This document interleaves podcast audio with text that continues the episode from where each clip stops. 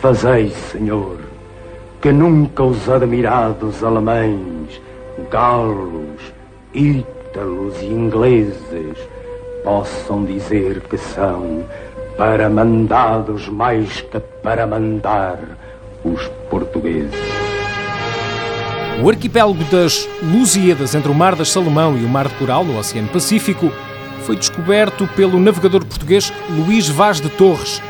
E apesar de ter sido descoberto por um Luís e também do poema épico de Luís Vaz de Camões, as ilhas foram batizadas em homenagem ao rei francês Luís XV.